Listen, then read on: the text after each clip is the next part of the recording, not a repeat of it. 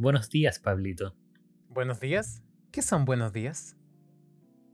Lo decimos cuando nos alegra amanecer junto a otros. Wow. Wow, ¿o no? Con eso damos pie al capítulo de hoy día. Un capítulo emotivo, creo yo, ¿o no? Este capítulo va a ser especial. Sí, sí, sí. Para mí lo es. Para mí también. ¿De qué vamos a hablar el día de hoy? Eh, de nuestro inicio en el podcast. Más o menos. sí, vamos, Vamos a a volver. volver. Sí, el principio y el final. Ah, este es el último capítulo. Bye bye. Bye bye, Sensei sin sentido. bueno, volvemos a nuestras raíces. A, a lo que, a lo que hablamos en el primer capítulo, como mencionaste recién. El día de hoy vamos a al fin hablar nada más ni nada menos que de. Dilo tú. La película. La guinda del pastel. De lo que nos ha acompañado durante años. De un anime que habla de soledad y nos ha dejado con una gran soledad en nuestros corazones. Vamos a hablar de la película que se estrenó en Amazon Prime del 13 de agosto, Evangelions 3.0 más 1.0. Le- Y en la parte de después, pues en inglés, el Tris Upon a Time. Toda la gente dice tris y yo estoy seguro que se pronuncia thrice. Así como Thrice, thrice. bueno, Pero no sé, ya, yo no sé, nunca había escuchado El esa 3. palabra. El 13 Upon a Time. claro.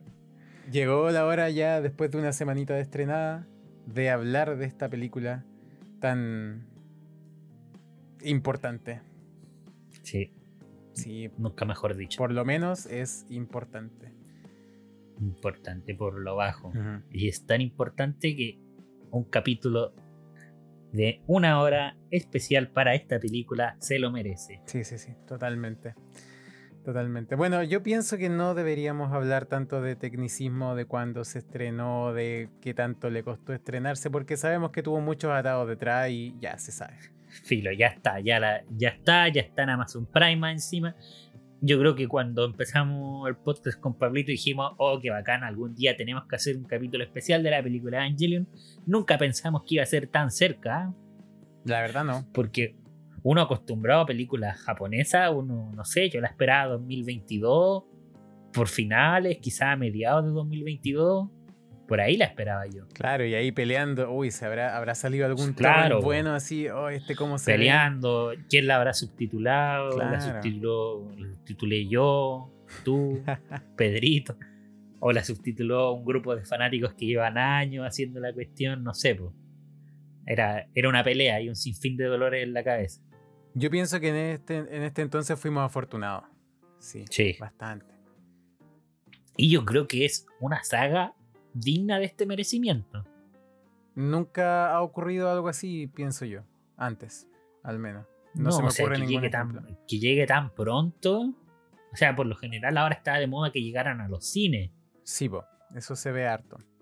Se ve Pero harto. no sé. Pero tan rápido a un servicio de streaming, una película tan nueva, que bueno, no es nueva, salió a principio de año en Japón, pero... Y claro, a nivel, a nivel mundial. Que los japos la- deben tener sus películas ahí apenas salen del cine ya están en cualquier o en Netflix o en cualquier servicio de streaming que ellos tienen. Claro, pero... Sí, al final Netf- Netflix Japón tiene todos los animes que nosotros no podemos ver.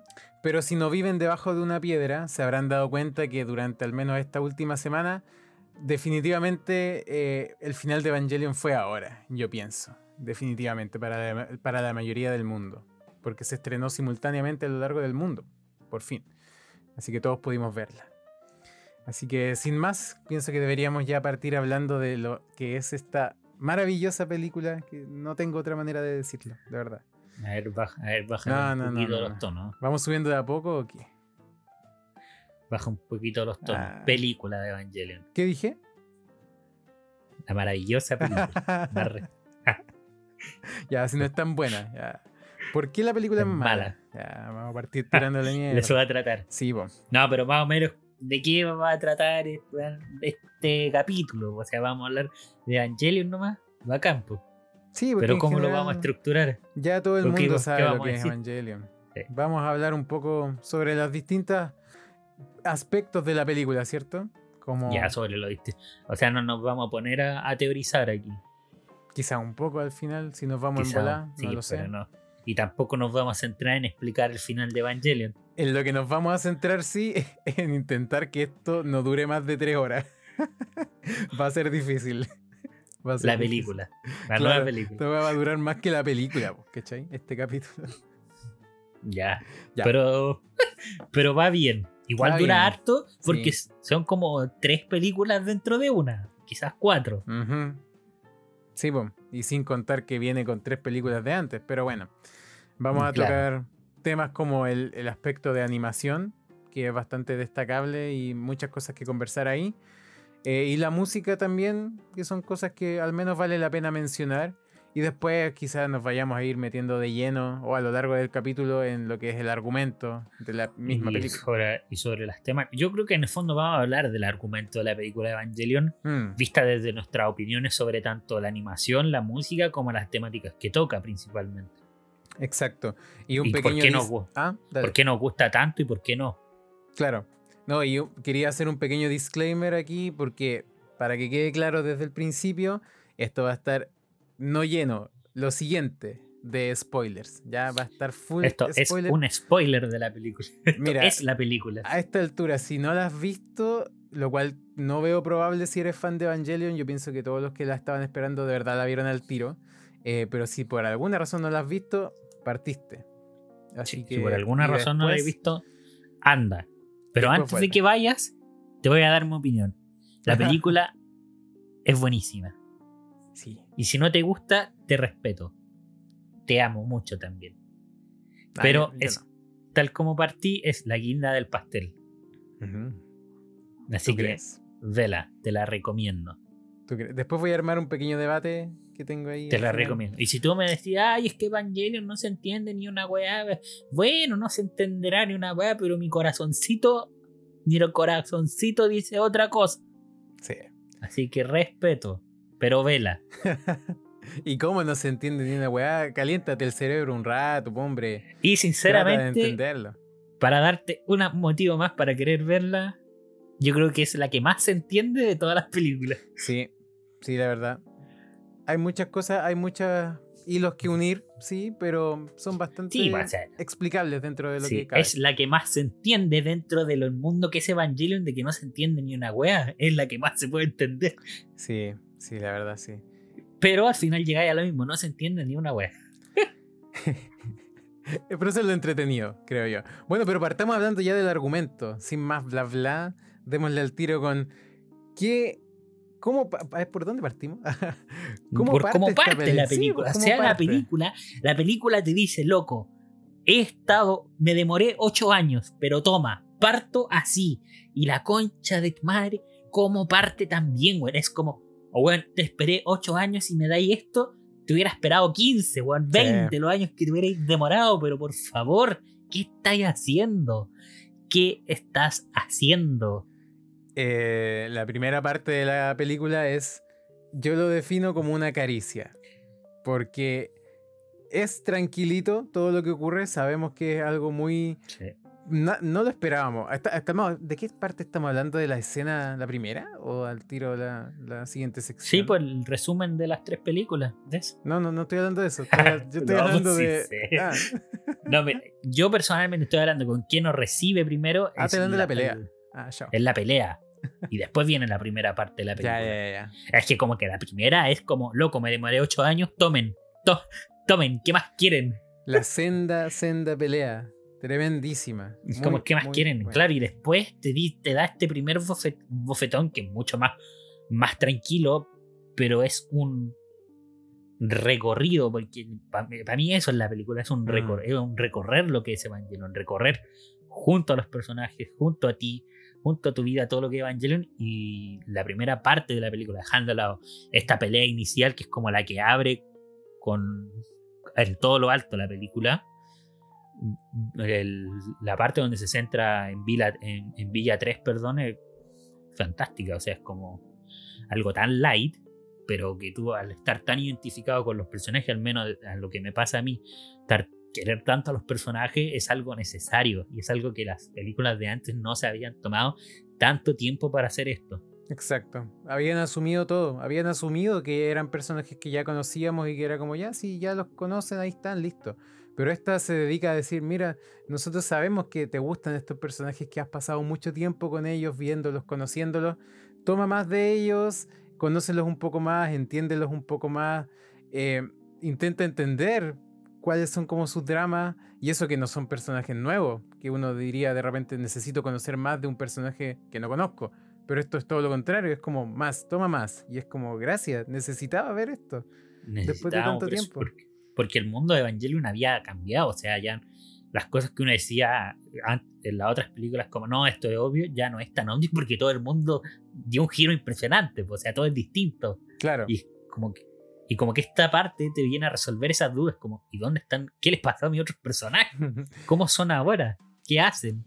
Exacto. Y a lo que yo me refería recién cuando equivocadamente pensé que te estabas refiriendo a este, a este segmento de la Villa 3, eh, yo lo, considero una caricia porque es como, es como una bienvenida muy agradable. Ah, bueno, ya entendiendo toda la cagada que quedó atrás, ¿cierto? No es muy agradable, pero de todos modos ver todo eso tan sencillo, tan simple, sin tanta pelea, es bonito eh, y es tranquilo para empezar. Conocemos hartas cosas ahí. Sí, conocemos hartas cosas. Yo entiendo a la gente que puede decir, pero pucha, esta parte es muy larga y, no se ve muy entretenida.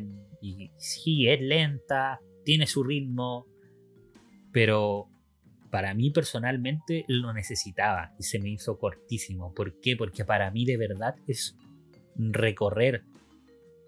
Es como no solamente pensar en qué me está entregando la película, sino pensar en todo lo que me ha acompañado Evangelion dentro de mi vida.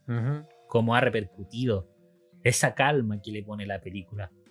Con esa animación, o sea, una animación altísima en cuanto a detalle, en cuanto a los fondos tan coloridos, o sea, voy a, incluir eh, la parte de la pelea de Mario dentro de la parte de Villa 3. Por ejemplo, ese plano donde, y esa escena de animación donde, donde termina la pelea y todo París se vuelve colorido.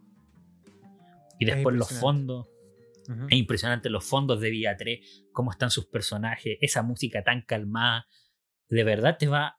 De verdad, a mí personalmente me entra en una fase donde recorro ese camino que han vivido los personajes y que he vivido yo también con ellos. Es literalmente la calma antes de la tormenta, porque podemos observar cómo se está preparando todo de manera bastante tensa de todos modos eh, para lo que se viene después, pero lo hace de una manera tan sutil que de verdad pareciera como si estuvieras viendo algo nada que ver con lo que ya viste en la, en la serie o en las mismas películas anteriores, donde como dije recién, queda la cagada en casi todas. Eh, pero acá no, acá como que con cada fondo, como dijiste tú, con los planos que utiliza, que era algo en lo que me quería detener igual, porque los planos que utiliza esta película para mostrarte cada escena son muy particulares y sobre todo en esta parte de la Villa 3 porque no siempre, bueno, nunca diría yo incluso, vemos como al personaje de frente, así como el plano típico de donde están conversando, no. Siempre estamos viéndolo desde una esquina de abajo de la casa, o desde afuera, o desde arriba, desde, donde desde el orto del personaje. Pero es impresionante que a cada rato estamos viendo y teniendo una visión distinta de la escena, y eso le da un sentido como de estar dentro de, ¿cierto? Y no, estar mirando a los personajes de frente, como dije recién, sino estando casi como espiando, ¿cierto? Estar mirando Viendo todo al personaje en su totalidad. Exacto, porque pucha que vimos la totalidad de los personajes, de las personas. Creo que se pasaron, Hasta se pasaron, diría yo. Ah, se pasaron un poco. Ya, hablando de eso, de ya que mencionaste ahí un poco el de la profundidad de los personajes. Claro, obviamente. O de los culitos. Esta es la película de los culitos, obviamente. Evangelion, tres culitos más un culito. eh, el fanservice en esta película se vio ahí un poco aumentado, bastante. Y la verdad, nunca habíamos tenido tanto. Nunca. En ninguna de las anteriores. En ninguna de las anteriores. En película, no, pero. Aquí yo no considero fanservice, por ejemplo, cuando mostraban a Rey desnuda o algo así. Para mí eso no es fanservice. Eso es no. como pero es que esto era ya. No, no me llegó a molestar, ¿cachai? Pero sí te saca de onda porque es como, ya, esto no, como que no tiene nada que ver, ¿cachai? Y le, le, enfocan, le enfocan el poto a la azúcar o, o a quien sea, o la muestran en pelota porque sí, es como ya, sí, una vez, dos veces, pero todo el rato es como ya, ok. Sí, pero a ver, que yo creo que es distinto. Uno es mostrar en pelota a los personajes, demostrar de nuevo a los personajes, y yo creo que con, en Vía 3 con Asuka está bien. Sí, sí, no, sí, ahora estoy hablando en general, la película. Con Asuka está bien, pero claro, pero esa escena y esas poses tan raras en algún momento de la película es claro que desconcierta y es como Sí, se siente como pucha pa' qué. Se pudo haber evitado. Sí, se pudo no te haber saca, evitado. No te saca de la onda de como, ah, verdad, que no. estoy viendo una película. ¿verdad? No, no, te, te saca de la onda, es como que estoy viendo Darling de Frank o Evangelion. Más o menos. Más o menos. ¿Cachai? Pero bueno, al fin y al cabo, en cuanto a, a todo lo que tiene que ver con planos, a mí de verdad fue lo que me fascinó harto en, en esa. A mí en ese segmento. O sea, o sea, me fascina prácticamente todo. O sea, me fascinan los guiños que hace la serie original, Sí. don- donde saca temática en. No, no- no así como temáticas concretas, pero sí le va dando guiños. O sea, por ejemplo, el libro que le presta la- niña a Rey es, es- es hay un erizo ahí. O sea, no es coincidencia que hay un erizo ahí. Porque es tal cual como. Tal cual como, como yo lo sentí, como que te hace este recorrido de todo lo que ha sido Evangelion desde, desde su inicio hasta, hasta, hasta, hasta la película del día de hoy. Y que yo creo que más adelante, las partes más adelante de la película, queda bastante claro lo que quiere hacer la película. Sí. La película va netamente dirigida.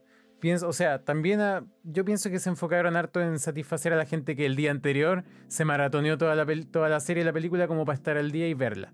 Pero se enfoca más en la gente que pasó mucho tiempo ya teniendo a Evangelion como parte de su vida. Porque tira estas pequeñas como referencias que es como, uy, un erizo, ¿te acordáis del dilema del erizo, no? Eh, muchas cosas más.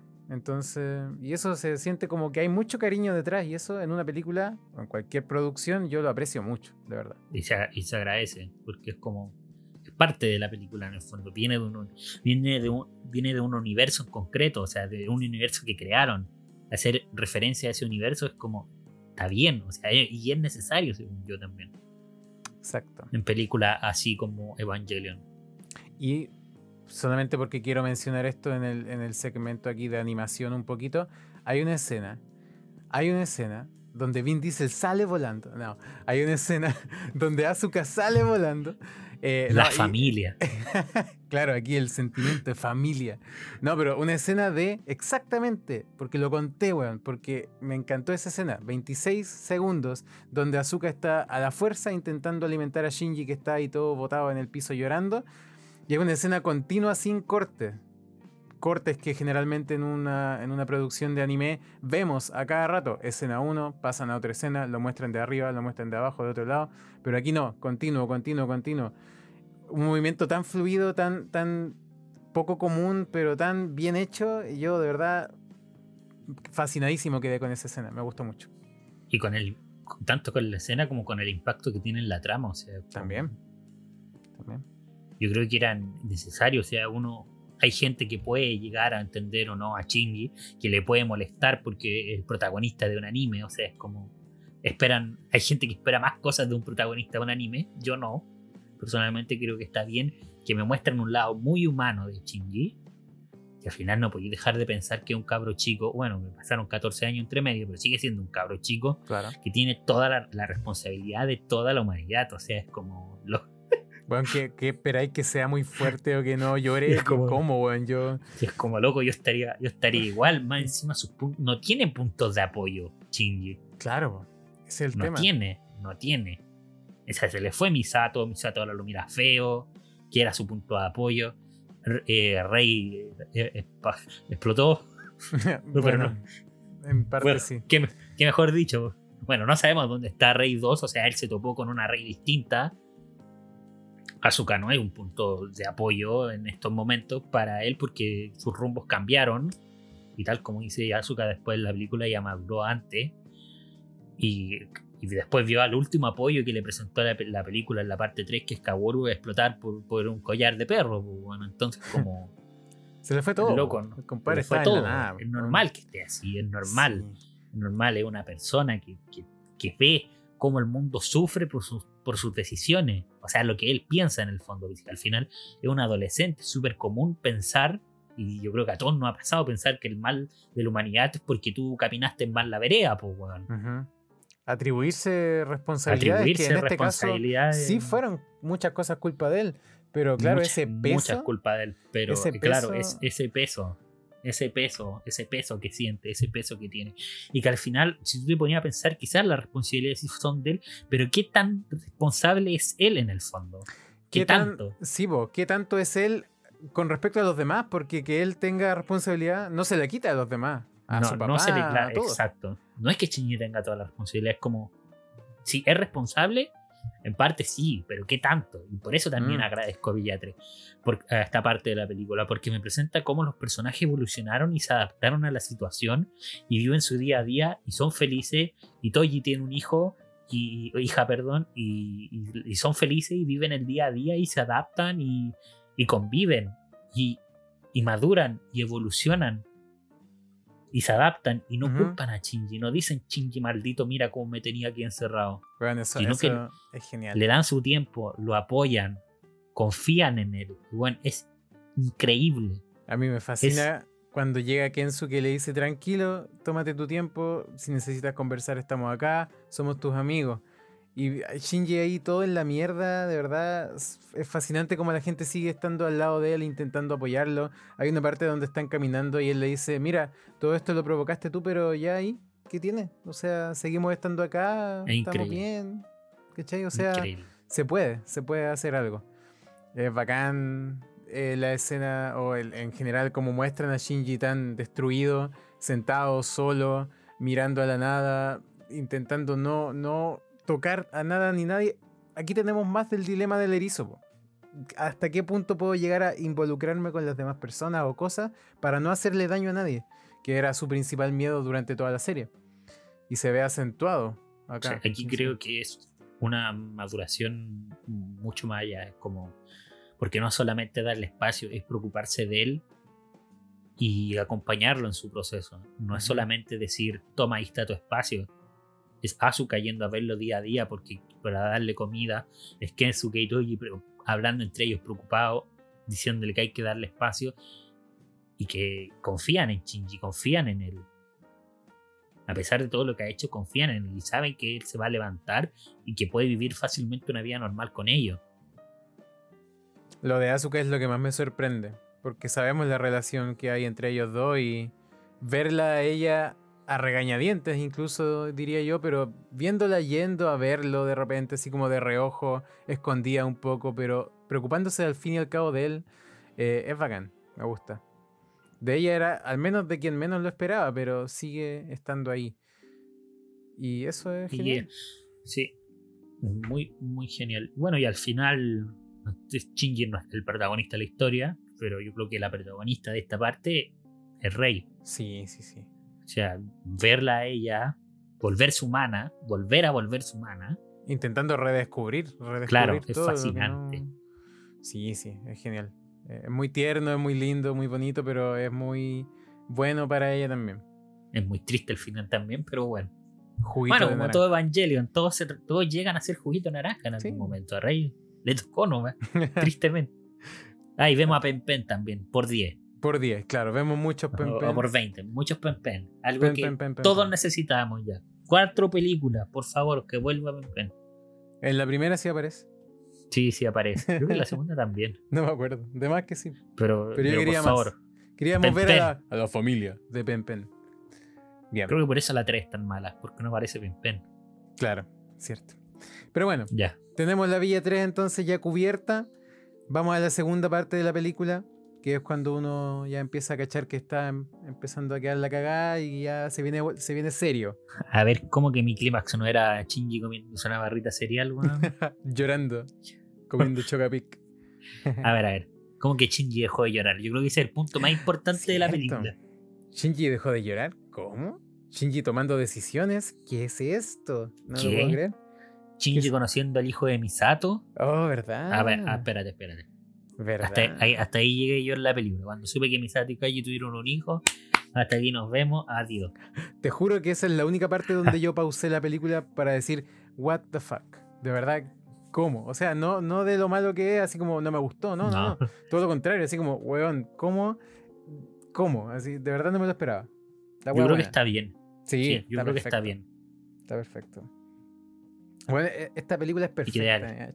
Ideal. Y yo creo que también es lo que necesitaba. Porque, ¿cachai? Que con una simple escena. Porque a lo largo de toda la película vais viendo cómo los distintos personajes van madurando dentro de Evangelion.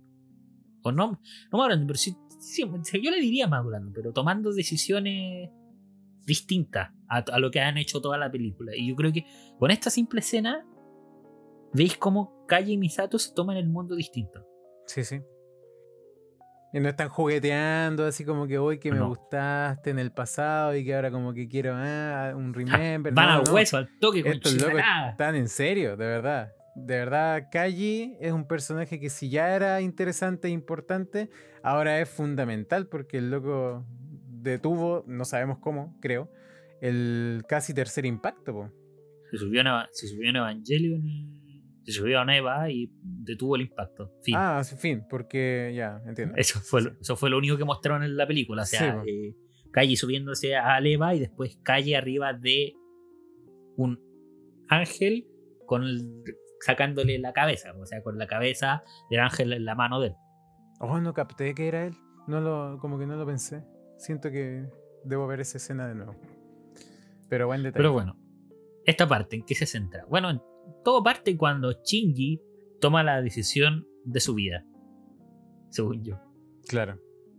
Decide ya empezar a dar vuelta a las cosas y hacer cosas como en favor de mejorar todo lo, que hizo antes. De todo lo que ha hecho. O sea, es como rechaza la oferta de Kensuke y Toji diciéndole viva aquí tranquilo con nosotros y dice no. Yo todavía tengo problemas que resolver con mi familia familia. Con mi familia, con su familia, con su padre, con, con Misato, con los distintos personajes que nos ha dado Evangelion. Y aquí ya empieza parte del clímax, además de Shinji, que me gusta esta parte donde Shinji igual pasa como a segundo plano y vuelve después en la tercera, em, que es donde empiezan ya el ataque a Nerv, ¿cierto?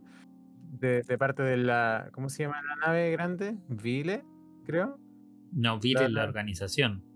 Ya, ¿y cómo se llama la, nave? No sé. La nave cuando se me olvidó. Procuran ya ir a atacar a NERF para evitar que logren el, objetivo de Gendo, que es el proyecto de instrumentalización humana. Sí. Y ahí tenemos, como habíamos mencionado, una de las grandes peleas de la, de la serie. Bueno, diría de la serie incluso, ¿eh? Sí, sí. De todo, ¿cierto? Pero de la película de, de todo Evangelion. Sí, creo que de la película.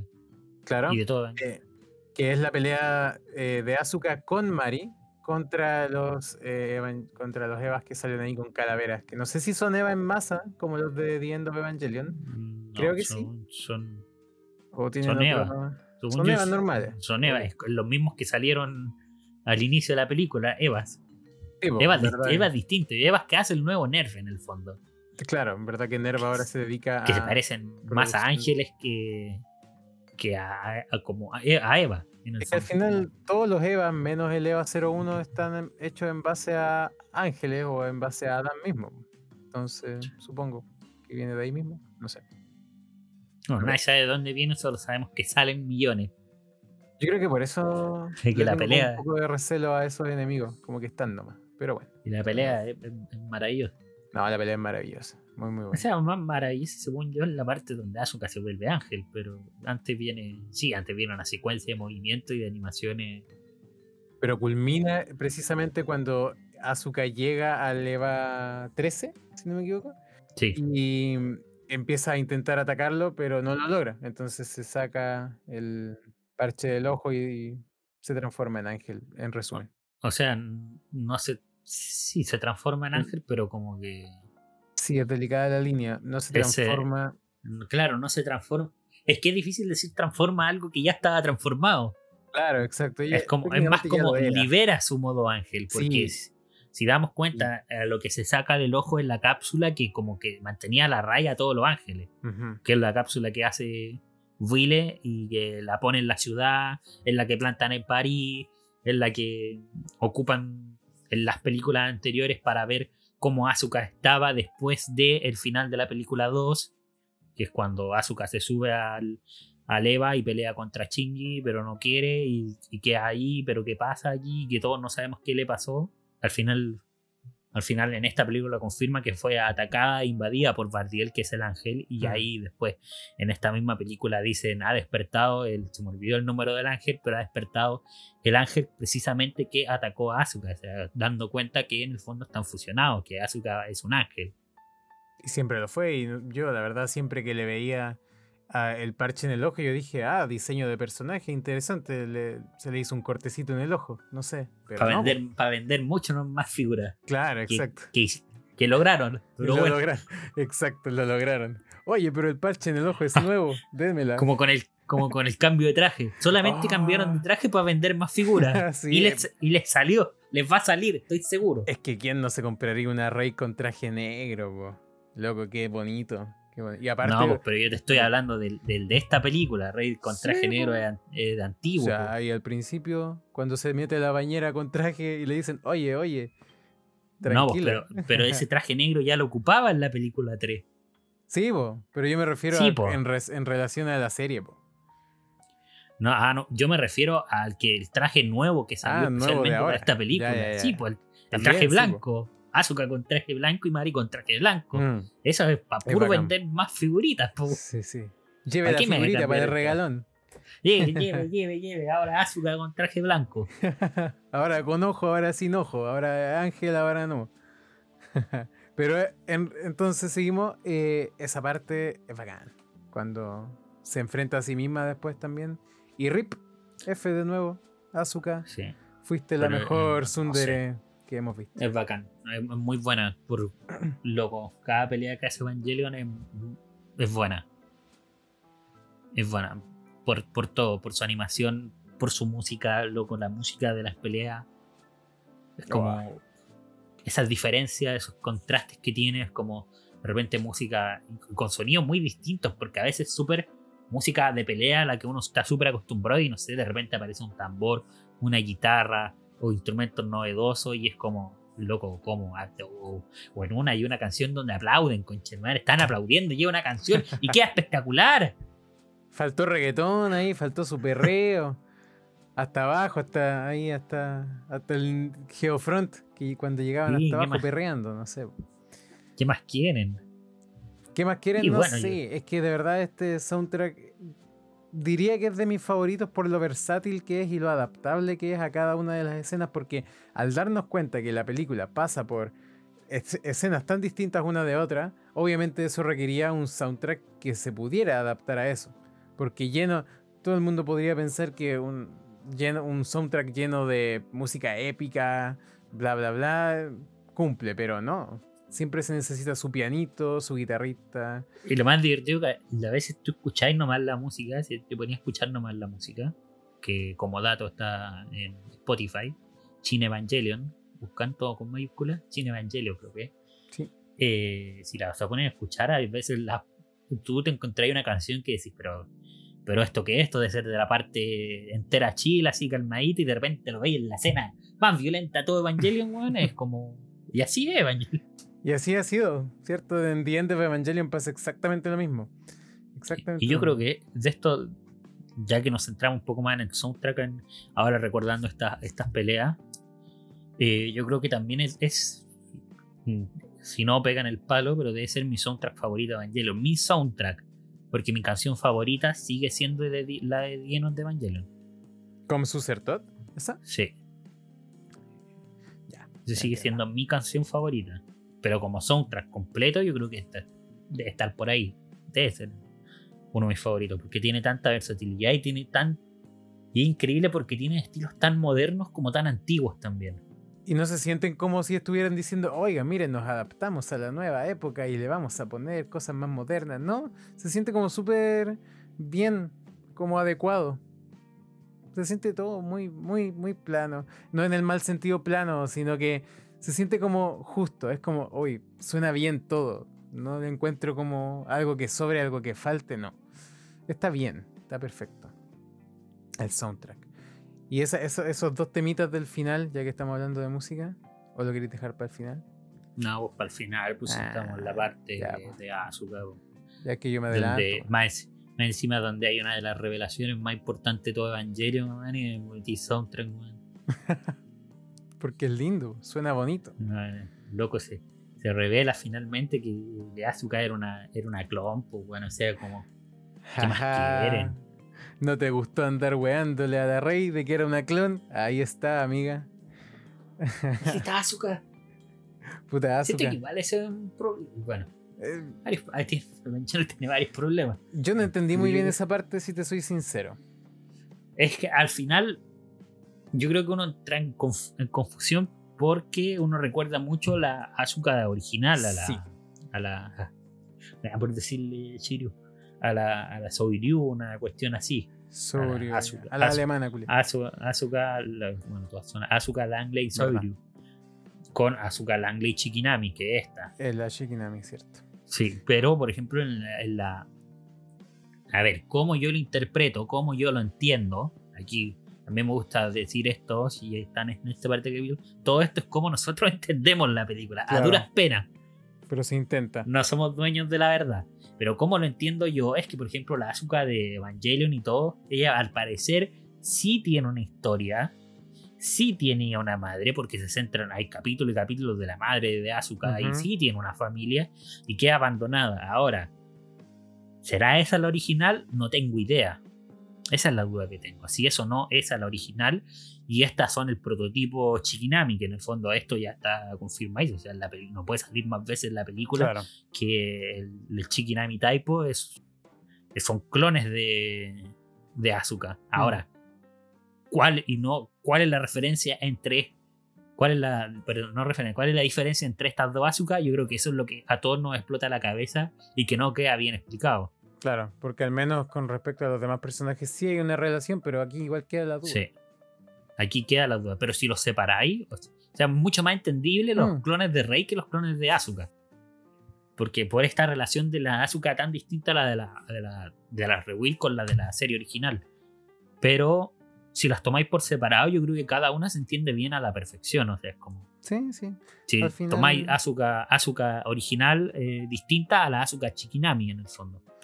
Si bien me gusta asociar ya más aún confirmándolo como lo confirmó esta película, sin decirlo tal cual, pero se entiende que son efectivamente la- la- los rebuilds una continuación.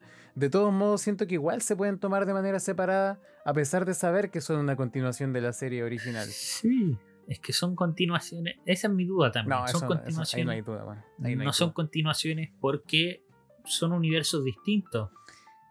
Pero a la vez no, pienso yo. Claro, piensas tú, yo no sé. No, es que yo, yo lo digo en base a una escena que ahí me voy a pasar al final, pero Shinji le dice literalmente a Kaworu, le dice, te he visto aquí muchas veces, muchas veces, y es como, sí, en- llego a entender por qué esto ha ocurrido tantas veces del mismo modo, asumiendo que el manga puede llegar incluso a ser que- otro... Es que, es que claro, es que ahí está, ahí, ahí estamos hablando, es que esa es mi duda. Porque claro, te he visto aquí tantas veces como tú haces parte de esa escena, pero eso no me indica que sea una continuación, po. Yo creo que se da a entender. Pero igual no lo- necesariamente, no lo necesariamente, po. Lo entrete es eso, po, el no saber. Sí, pues lo entrete eso en el fondo. Pero según yo, no necesariamente tiene que ser es una continuación, porque si son mundos paralelos, no sabéis de qué Shinji te está hablando, po. solamente que lo ha visto muchas veces. Y el mundo de la serie original puede ser un mundo paralelo a este que pueden estar ocurriendo en el mismo momento o no. O, o no sabéis si es una continuación o no, solo sabéis que hay una historia transversal a todo esto. Y Es que tiene distintos Sí, eso es y que tiene distintas aristas en las distintas líneas que te pueda presentar el autor. Por eso me gustaría que ahondaran más en el tema este de la raza ancestral, porque de ellos sí que no sabemos nada, nada, más allá de que crearon todo. Pero no sabemos las reglas de, de este universo, porque tiene muchas cosas que no sabemos y que está bien que no sepamos porque, insisto, eso es lo entretenido. Yo creo que de lo ancestral, yo creo que está bien que no sepamos. Yo creo que con la explicación, finalmente, maldita gracias por la maldita explicación que da Evangelion, Tremendo. que es, que es como, loco, o nos comen los ángeles o los matamos y nos volvemos seres superiores. Fin. Me da risa a un problema donde la gente había teorizado mil historias Así y aquí nos sencillo. dice, Ujú. Vista, Era muy sencillo, fin. Y que eso no es, técnicamente no es nada nuevo, porque eso se sabe. El objetivo de eh, Adam siempre fue, mediante los ángeles, destruir a Lilith y a su descendencia para seguir poblando la Tierra como originalmente debió haber sido. Entonces, los humanos solo les, tenía, les tocaba una opción, o matar a los ángeles, o no. Listo. Es como... Sí. No hay otro. No Era bastante no hay más caminos. Sí. al final somos unos ángeles más. Recuerden eso también. Los malditos Lilith.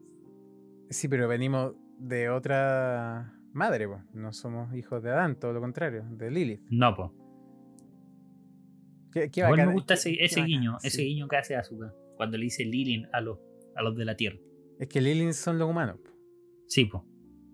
Lilith es la loca. La, la... Sí, pues Lilith es la loca y Lilith son los humanos. Sí, sí, sí. ¿Y eso nos hace un ángel? ¿De qué modo? Aún no lo entiendo. no sé.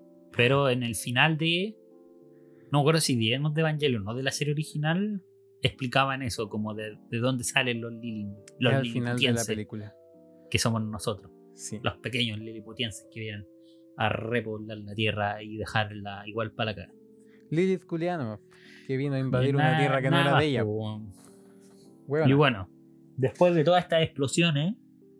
ahí nos, salimos caleta, pero es que hay mucho que hablar colores, ahí del origen. De todas estas explosiones de colores, eh, yo creo que al final da paso a la última parte de, la escena. De, la escena de, la, película. No, no, no, y no olvidemos ah. que en la parte anterior, yendo efectivamente logra eh, comenzar el proyecto de instrumentalización humana, que ah, fue siempre su, su, objetivo, porque la humanidad eh, compartiera un mismo corazón y una mente y que no hubieran barreras. Pues. Ese era como su objetivo y lo logró. Al igual que en la película original, viendo Evangelion, esta vez también lo logra. No, no sé si lo logra. O sea, lo activa. Lo activa, A eso me refiero. Empieza el impacto, pero no, si, no sé si empieza el proyecto de instrumentalización. Eh, pero si se muestra claramente a todas las almas siendo. Eh, ¿Verdad? Porque después hay una escena donde todas las tira al. Sí, bueno. Sí. Y bueno, no, sé, es que es raro, es raro. Sí, es raro, la verdad. Es raro el proyecto de instrumentalización porque me acuerdo cómo fue el proyecto de instrumentalización que hace Shinji y de un momento a otro todos se vuelven jugo de naranja y aquí de un momento a otro, no sé. Claro, aquí como que se unieron de otro modo distinto. Sí, o sea, no, necesito que me muestren que se hagan jugo de naranja, pero ¿por qué mis protagonistas no se están haciendo jugo de naranja? Por favor, explíquenme. Quizá hubiera sido repetitivo, porque como te decía el otro día cuando conversábamos de esto, igual dentro de todo, dentro de asumiendo todos los cambios que tiene esta película con el final original, en esencia se siente bastante similar en muchas cosas. Y esto es un claro ejemplo de ello, que el proyecto se activa, Gendo es quien lo activa, en este caso. Y Finalmente. Lo, claro, los motivos detrás son los mismos. En, resumen, reunirse con Yui también, al ser uno, reunirse con ella. Y se siente como en esencia bastante similar.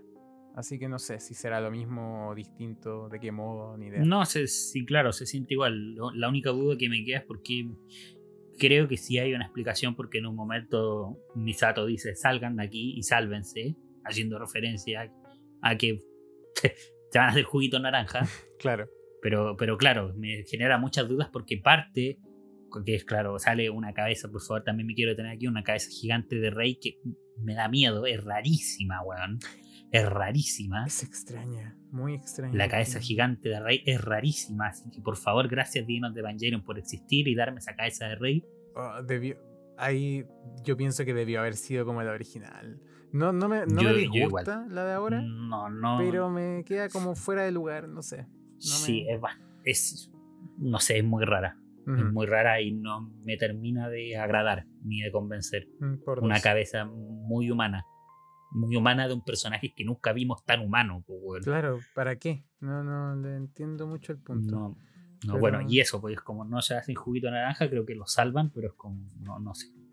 No sé, pero eso da pie a... Tres capítulos de podcast, más o menos.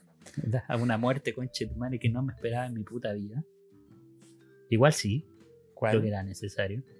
La que pasa en el desenlace, pues, o sea, si, sea Misato no se salva, Misato no se salva, no, se, no, se va no se va con, con, su, con sus compañeros por algo en específico. po. No, no, sí, pero yo lo digo en el sentido de que de verdad no te lo esperabais. O sea, es que yo no me lo hubiera esperado antes de ver la Sí. película, pero como iba avanzando, después de ver la muerte de Asuka Sí, y después de ver la muerte de Rey, yo dije, bueno, Misato está condenadísima. Porque... Que- es que al final, es que, eh, mira, según yo, yo aquí difiero. Sí, muere Rey. El problema es que uno nunca sabe qué Rey muere. El Rey hay millones. Pero Ya, muere una Rey, sí, muere. Ok. Asuka no sé qué le pasa. Según yo no muere. Ya, interesante eso. Según yo no muere porque en la escena donde aparece la donde dice mira la Chikinami original, Claro. a pesar de que ella activa el collar, el collar se muestra claramente que no explota en Asuka, pues, sino que la Asuka original se la lleva, la, Sí, po. no, no sé qué, no sé qué mierda la hace, por favor. La se vuelve juguito rojo, que es distinto al juguito naranja, y se la lleva. ¿A dónde? No sé. No me preguntan ahí. Pero según yo no, no muere, pero desaparece. Entonces para mí esta escena de la escena de Misato es como la, la primera muerte que es como mm, loco, aquí ella se perdió, no hay opción de, Sí. de verla de nuevo. Exacto. Este es, es que Porque- como ella es humana, Porque Rey, full, sí, pues claro, se como ella es humana. Pucha, Eso, mi porque. Rey, Rey podéis sacar un clon y, y no va a ser lo mismo, claramente. Claramente no es lo mismo. Yo creo que esta película también lo confirma. Pero es como, Misato no tiene clon, tiene un hijo. Dos hijos. Dos hijos, claro. Shinji es su hijo. Shinji es su hijo. Pucha, Misato, me duele mucho su muerte siempre. Porque de verdad no es mi personaje favorito solamente porque es linda. Porque de verdad eh, se puede llegar Con a eso ya bastaría. Con, con eso ya bastaría. Pero de verdad encuentro que es un Mucho personaje más. muy completo. Tiene una cara bonita. No es solo una cara bonita, exacto.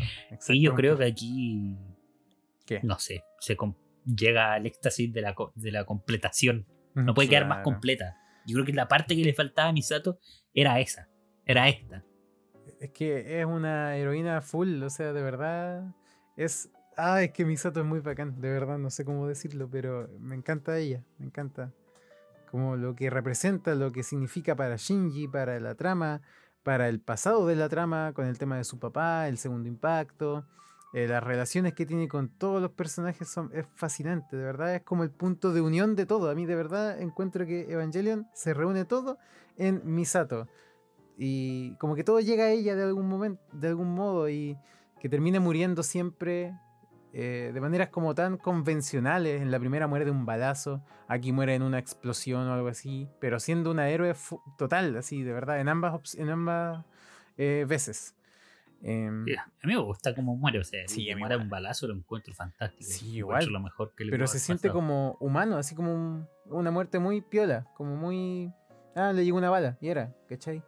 Pero sí- sigue siendo importante la escena donde salva a Shinji, lo lleva ahí a donde está el Eva. Bueno, pero esa es la película anterior. Pero Misato, 10 de 10. Aquí me gusta porque Misato actúa finalmente como lo de. Se da cuenta que iba a haber actuado como una madre Mm, para Shinji. Quizás no era su rol. Pero no hay que olvidar que en la serie original y en Dienos de Evangelion se lo intenta. Se lo, intenta- se lo intenta culiar un par de veces al pobre Shinji, po. Qué manera más sutil de decirlo. Sí, sí. Y aquí no. Aquí no hubo eso. Gracias. No, en ninguna película hubo eso, gracias. Porque era. No lo que Misato. Sí, lo que Misato se merecía, pero no lo que Misato se merecía. O sea, también me gusta el otro papel de Misato. Porque también habla de sus problemas. Nos presenta Sí. los problemas que tiene Misato. Misato no es perfecta. Claramente. Y aquí, no. nos, y aquí nos da una Misato resuelta, con sus Sí. nuevos problemas, pero resuelta en ese tema. Y eso es lo que me encanta. Buena palabra. Me gusta Y con esto rol. damos, sí, damos, que damos paso ya al desenlace de una historia. O sea, ¿para qué más andar a- escondiendo que de repente llegan al anti, al antiuniverso donde, donde, Aquí donde ni detenidamente siquiera, ni voy siquiera a sé cómo decir, explicarlo. Ni siquiera sé cómo explicar lo que Sí. pasó. donde detenidamente voy a decir, no es necesario que lo entiendan, por favor, si usted llegó a esta parte y dice, pero qué mierda está pasando, no importa, no se altere, no se decepcione, Respire, respire. Solamente disfrútelo y gócelo. Sí. sin encontrar una puta explicación. De eh, dónde mierda estamos, nadie sabe. Nadie sabe dónde chucha Hideaki ya nos inventó esta weá y no me interesa. No. Porque gracias a esta wea que se sacó del bolsillo, pudimos tener todas estas escenas memorables que van a quedar en la historia del anime. No de nuestras memorias, del anime. Es así de simple, de verdad. Esta escena yo al principio intenté, o sea, me puse a verla y dije, voy a intentar entender esto, no, voy a disfrutar, verlo, ver lo impactante que es hacer de nuevo, de nuevo, ¿cachai? Que ya lo hemos venido haciendo toda la película, pero de nuevo, un recorrido por todo lo que ya hemos vivido en cuánto, media hora, 40 minutos, pero que es, no sé, eh, para mí es la cúspide de, de, la película y que de verdad no, no, insuperable. Sí, insuperable. Eh, que al final esta parte hace entender que todo lo antes también había sido como una, como revivir Evangelion. Yo al menos al llegar aquí entendí que las partes de antes también habían sido un revivir Evangelion y me hizo sentido muchas escenas que antes no me hacían sentido, no entendía el por qué. Como que esto me pasa. Y, y, y también entiendo por qué mucha gente dice Evangelion no es perfecta, es imperfecta, tiene sus errores, pero es lo que todo la gente necesitaba. Y por eso es la guinda del pastel. Yo cuando la terminé de ver igual pensaba y mi relación con Evangelion es, es extraña porque a pesar de quizás los errores que pueda tener, o no sé, argumentales o de animación, lo que, la weá que queráis decir como para decir que tiene algo malo, eh, da lo mismo, así como que no importa. da lo mismo. Me levanto como Shinji a afrontar a su padre. Sí. Y lo afronto como una persona que se entienda a sí misma y que sabe lo que quiere.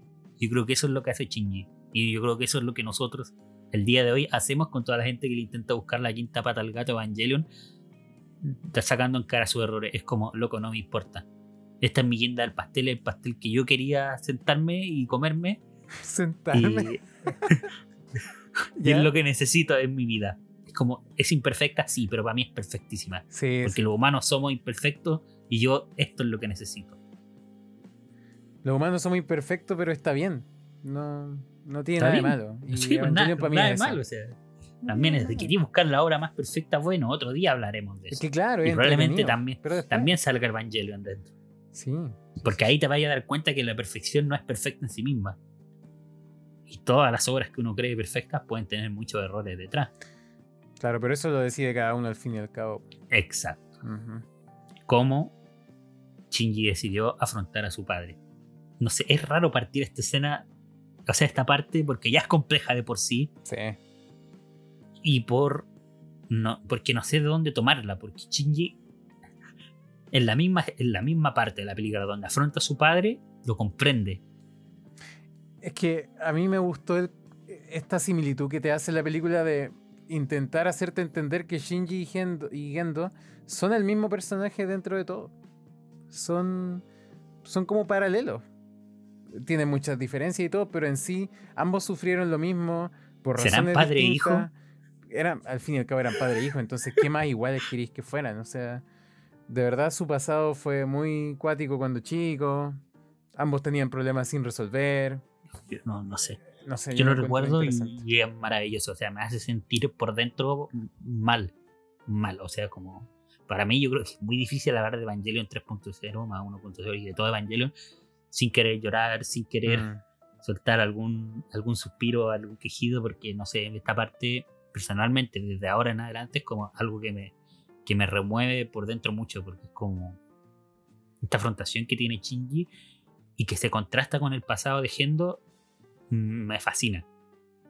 Así como me fascina, me fascina ver cómo Gendo era Shinji, pero Shinji al afrontarlo ya no va hacia ser Gendo, po. Claro, po. Y es un Shinji distinto al de todas las películas. Mm. Este, este de verdad, desde acá, no solamente en la escena final, sino que desde acá este es un Shinji que nunca habíamos visto. Nunca habíamos visto un Shinji tan decidido, con las cosas tan claras. Sí, y, por eso yo creo que al partir a enfrentarlo es como partir con la pelea. Eh, yo creo que es brutal.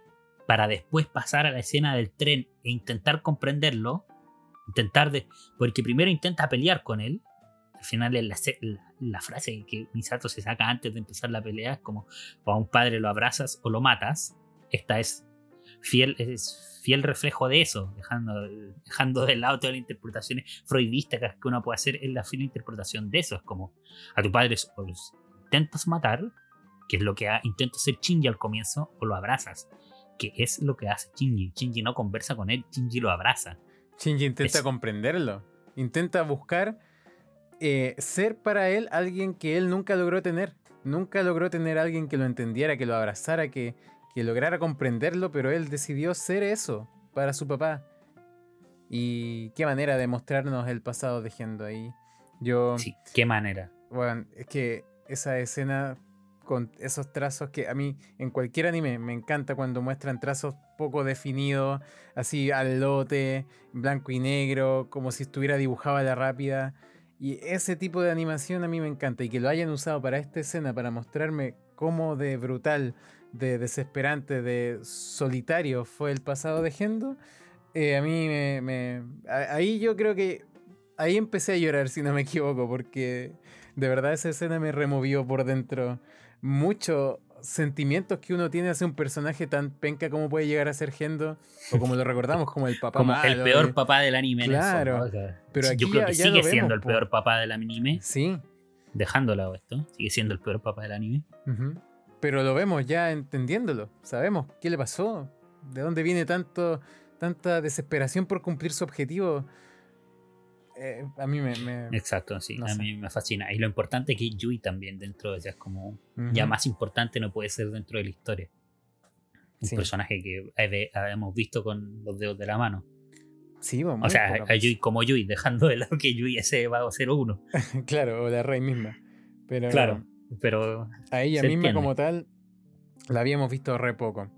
Y al final que en el fondo también aclarar que el pasado de Gendo no justifica los actos que haya hecho con la Cristo María, pues, para, nada. Para nada. Pero, pero te ayudan a comprender un poco más la historia.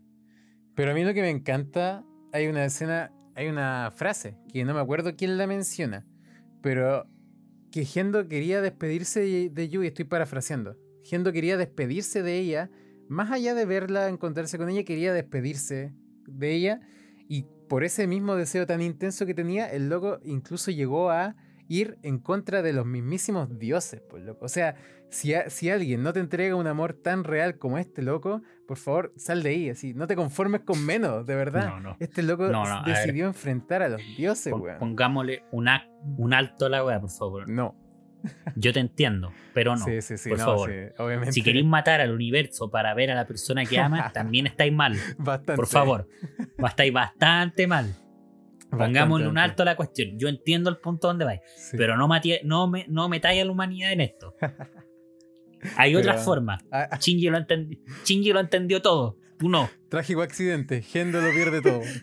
Trágico accidente. Gendo lo pierde todo porque en una escena que me fascina, que dura un milisegundo, Gendo ve a Shinji como Yui y se da cuenta que todo lo que quería estaba, en Shinji. Oh, bueno. Esa cuestión, ahí ya me.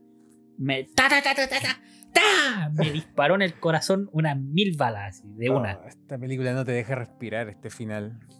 Está ahí ¿Respirar? muerto. ¿Qué esa weá? Se me olvidó cómo respirar a mí viendo esta parte, weón. Está ahí muerto, botado, destruido y no te deja pararte. No te deja. No, no te deja parar. Pero yo también quiero ponerle un alto. ¿Cuál? todo lo que hemos hecho aquí son Flora Evangelion.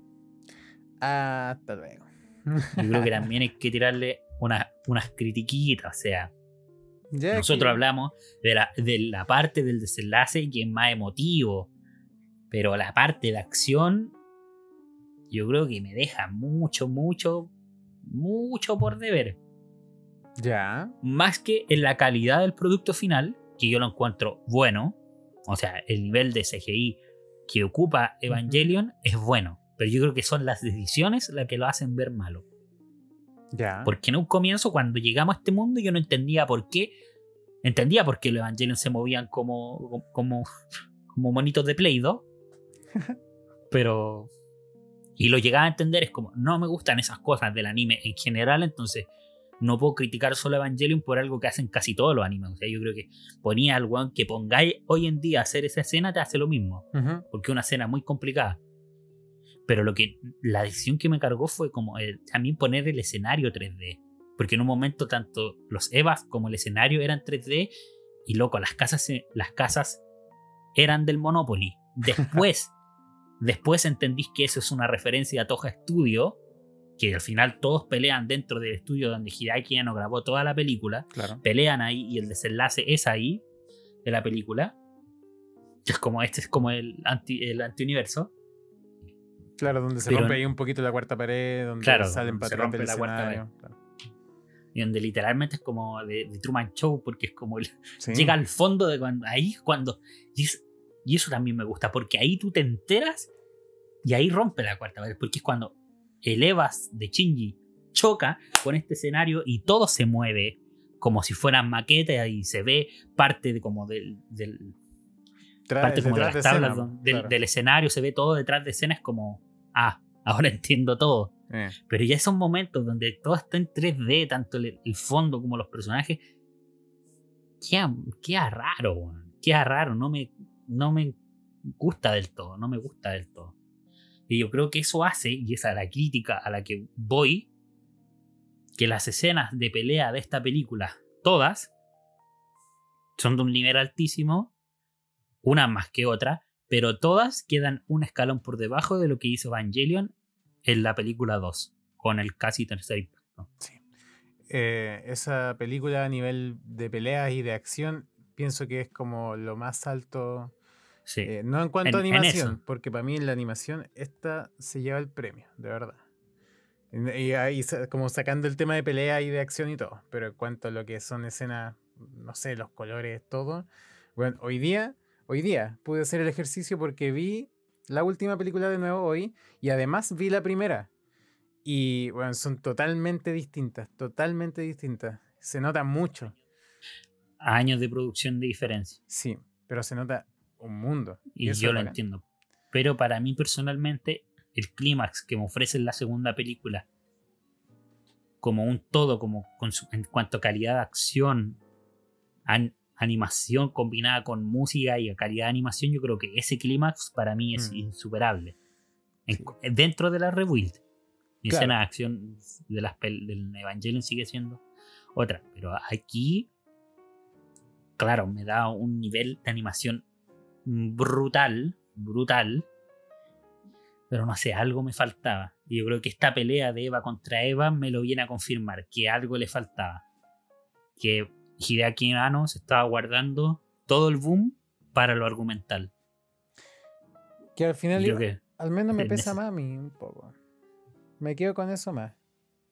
Con lo argumental, Sí, sí, sí. Sí, yo, yo igual, o sea, es como, como gracias, porque Evangelion había sido tanto punto alto de acción donde muchas veces, tanto en las películas como algunos capítulos del anime o partes de las películas, eh, de las otras películas, como prácticamente venían a salvar las escenas de acción en el fondo. O sea que la película 2, sí, te cuenta una historia muy bonita, pero esa película, según yo, es salvada por lo brutal que lo hacen en la última parte. Yo creo que aquí al revés, como que Evangelion se da cuenta que deja de recurrir a las escenas de acción para mostrar todo el impacto y fuerza que tiene. El impacto. Pasan como a segundo plano, efectivamente. Sí, sí. Pero, en resumen, ya como para ir cerrando un poquito, eh, es una película que ambos disfrutamos un kilo, pienso yo. Eh, eh, se siente como un cierre perfecto para años. Años de una saga que estaba como sin terminar prácticamente. Y eso que nosotros ya lo asumíamos como ya, Evangelion, sí, me gusta harto el final de Evangelion, pero no lo habíamos visto. No habíamos visto el final de Evangelion todavía. No sabíamos que el final, que No.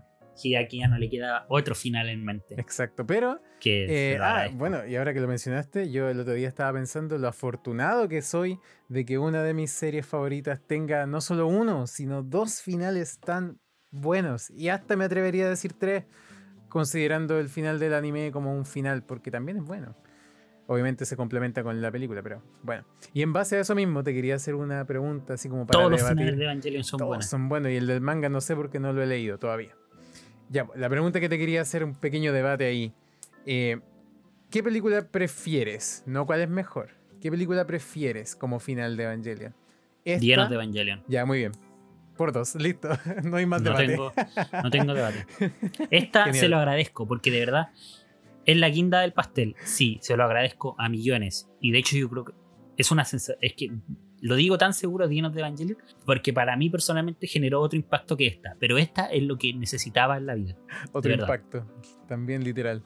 Sí, no, sí. De verdad, es lo que necesitaba, porque le da un cierre a, las temáticas tan depresivas que no había visto, donde, donde los personajes de verdad maduran tanto que era algo que necesitaba y que también me gusta. Y por eso es distinto a Dienas de Evangelion, porque Dienas de Evangelion es todo más catártico. Es mucha catarsis, es mucho, es mucho what the fuck, mucho qué está pasando aquí, no. Aquí en muy concreto es como, tengo que hacer esto, esto, esto. Y eso mm. se da cuenta de un nivel de que la gente ha madurado. Y ese guiño que hacen las escenas finales a la. Por ejemplo, a la escena final de Dienos de Evangelion, se la agradezco porque lo necesitaba. Porque eso te pone en la vereda de. Son, son un mismo universo, son finales distintos y son decisiones distintas del personaje. Ya no hace las mismas decisiones. Pero que al fin y al cabo se terminan complementando uno con el otro como un todo. Me refiero a los rebuilds y a la serie original. Para mí, de verdad, no solamente porque pienso que son una continuación, como te decía delante, sino mm, quiero que lo sean porque me funcionan bien complementándose entre sí de verdad que puedo ver ambas por separado y disfrutarlas por separado, pero decido no hacerlo porque ya tengo un todo y puedo ver cómo unirlo y entenderlo como un todo, así que lo prefiero así. Pero como tú bien dices, em, viendo Evangelion, mira, si tuviera que decirte la película perfecta que yo considero de todas las que he visto en mi vida, The End of Evangelion es para mí la película perfecta. No le encuentro absolutamente ninguna falla, nada. Nada, es nada. Que tiene todo. Quizás. Eh, no, no, es que tiene todo muy bueno. ¿Cachai? Todo muy bueno. Para, para mí, sí, quizás. es que lo que me presenta ahora, este, este nuevo final de Evangelion, me hace cuestionarme las decisiones de los personajes de, los, las decisiones y las resoluciones que toman los personajes de villanos de Evangelion. Porque sí encuentro en este final las decisiones un poco más. más. ¿Reales? ¿Maduras? sí, claro, más que sientan cabeza, más que dicen no solo como, ah, todo a la mierda, todos juguitos de naranja y empezamos de nuevo. ¿Sabes que yo por eso mismo siento que se pueden ver por separado porque a la vez, sí. a pesar de que partamos de la misma base, son personajes igual distintos, ¿cachai? Yo, eh, mientras veía el rebuild completo eh, la semana pasada, me daba cuenta, porque igual había visto la serie hace relativamente poco, de que este Shinji era aún mucho más recluido consigo mismo y mucho más depresivo, mucho más. No sé, incluso en la tercera película al principio hasta me cayó mal, weón. Hasta me cayó mal. Y entonces me puse a pensar, estos personajes, claro, son los mismos, tienen las mismas bases, pero son muy distintos. La, la Asuka de, la serie la de ahora tienen cosas muy distintas y como tú mismo dices, el final que se le da a cada uno se siente muy distinto en ambos casos. Y, por, y también porque me las tomo distinto, aunque tengo una preferida sobre la otra, principalmente por calidad. Porque yo creo por argumentos quizás me quede más con esta. Eh, pero aunque igual te entro en dudas, porque hay algo que no podemos pasar por alto, que es fundamental para la rebuild, que es la presencia de Mari. Oh, cierto, eso es un punto alto. Mari es un personaje que lo voy a decir personalmente, de mi opinión, no me gusta. ¿Ya? Me gusta como personaje, pero siento que es un recurso que ocupa Hideaki para resolver muchos problemas que presentó Evangelion. En cuanto argumentalmente, no mucho, ya le puse color pero sí, sí es como el apoyo perfecto que crea Hideaki Anno para ir desarrollando sus personajes, tanto a Asuka como, a Asuka, como Mari apoya a Asuka, tanto a Shinji como, como llega desde el cielo en la película 2, como llega desde el cielo y es el punto de quiebre de la, de, de la línea temporal. Mari, cuando Mari llega del cielo, la película la línea temporal de Evangelion cambia rotundamente. Sí, es verdad. Porque antes de eso todo es como prácticamente todo igual. Todo igual. O sea, el, color del océano, ya, muchas gracias. Pero todo igual. Eh, llega Mari, pa, que a la cagada. Pero claro, llega Mari y al final como que mm, por hacer el apoyo de los distintos personajes es un personaje que no tiene desarrollo en sí. Eso es lo que pienso yo, al menos. Está bien, que lo piense así. Yo pienso que al, inicio, incluso antes de que existiera esta película, yo la veía a ella como algo innecesario porque dije, ¿para qué agregar algo a una serie que estás como remasterizando? Si prácticamente quieres hacer lo mismo de otro modo, con los mismos personajes, ¿para qué agregar otra? Se entiende el, el tipo de recurso que utilizaron, pero siento que igual a la larga funcionó, terminó funcionando. Como que Sí, ya al principio no me gustó, pero después uno se va acostumbrando y al menos le, le fueron dando un buen desarrollo, sobre todo en esta última. Siento que, si bien no tiene tanto tiempo en pantalla, sigue siendo un personaje importante dentro de todo. sí. Es un personaje importante, sí.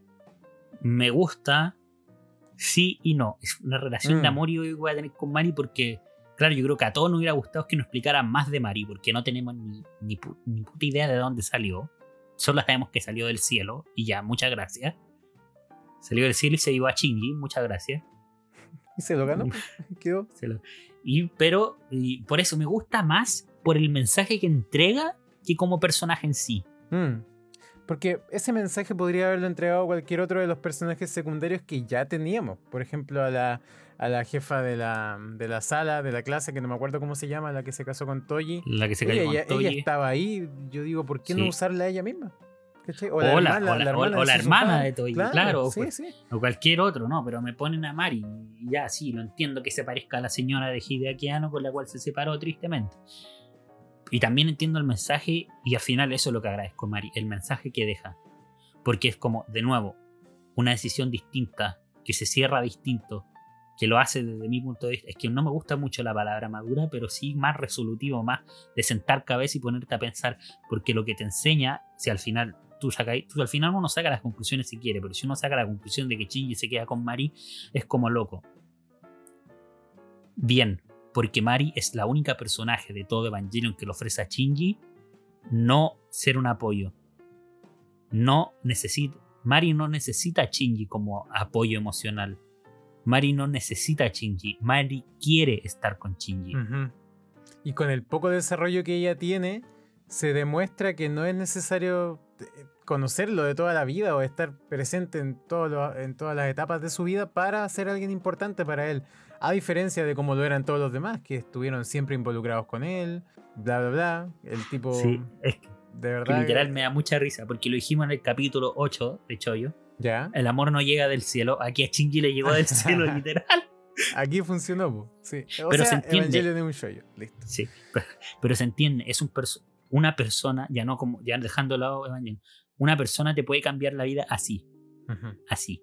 Así Y me encanta, me encanta, me encanta. Por eso me encanta Mari, porque el mensaje que entrega es como Shinji no necesitaba buscar el amor en personas, porque si te das cuenta, todas las otras relaciones son mucho de, de codependencia. Yo te necesito a ti, tú me necesitas a mí. Y esto es una relación de verdad sentada donde Mari no necesita de Shinji. Mari es completamente autónoma. Es una mujer autónoma, independiente, que toma su decisión y ella personalmente quiere estar con Shinji. Ella le dice que voy a ir a buscar a donde sea que estés.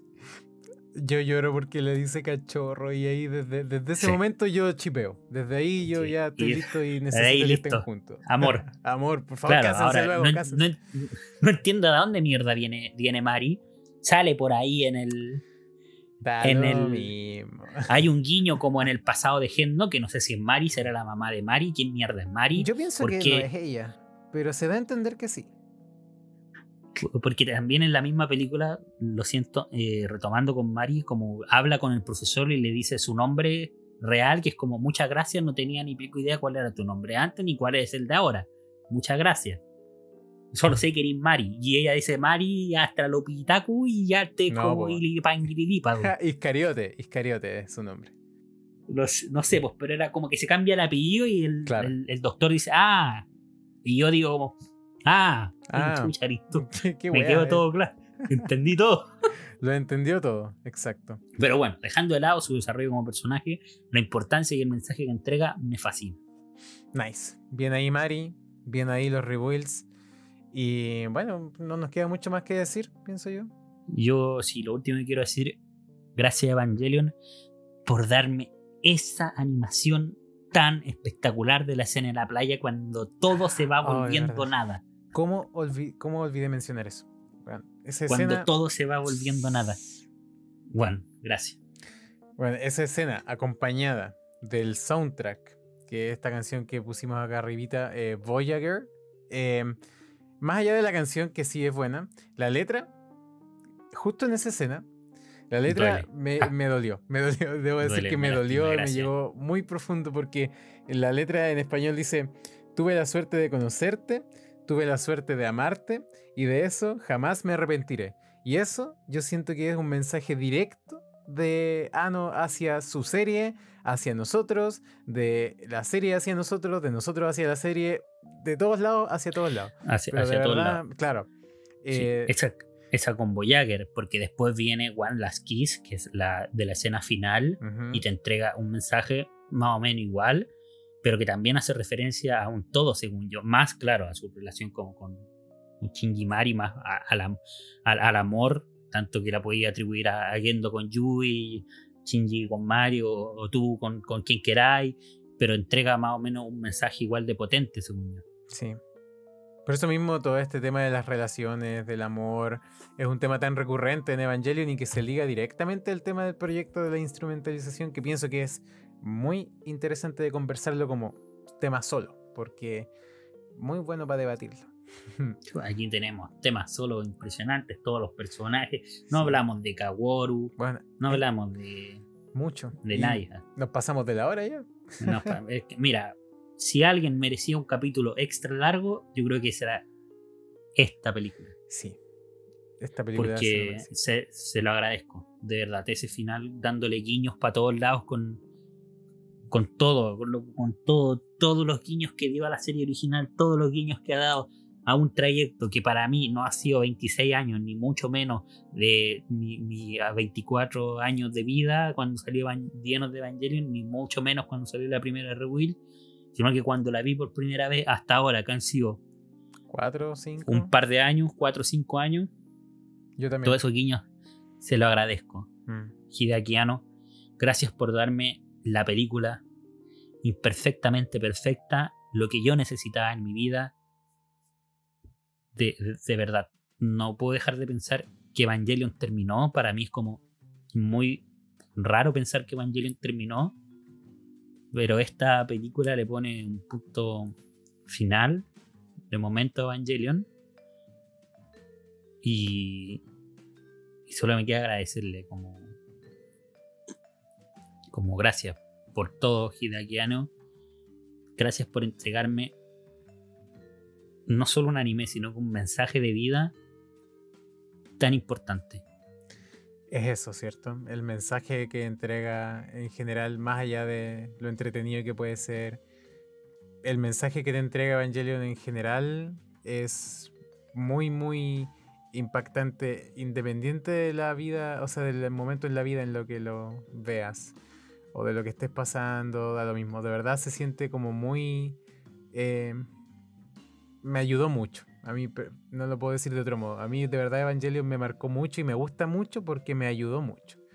Y eso se lo debo mucho a, este compadre, a Hideaki Así que también le, le agradezco porque loco bueno.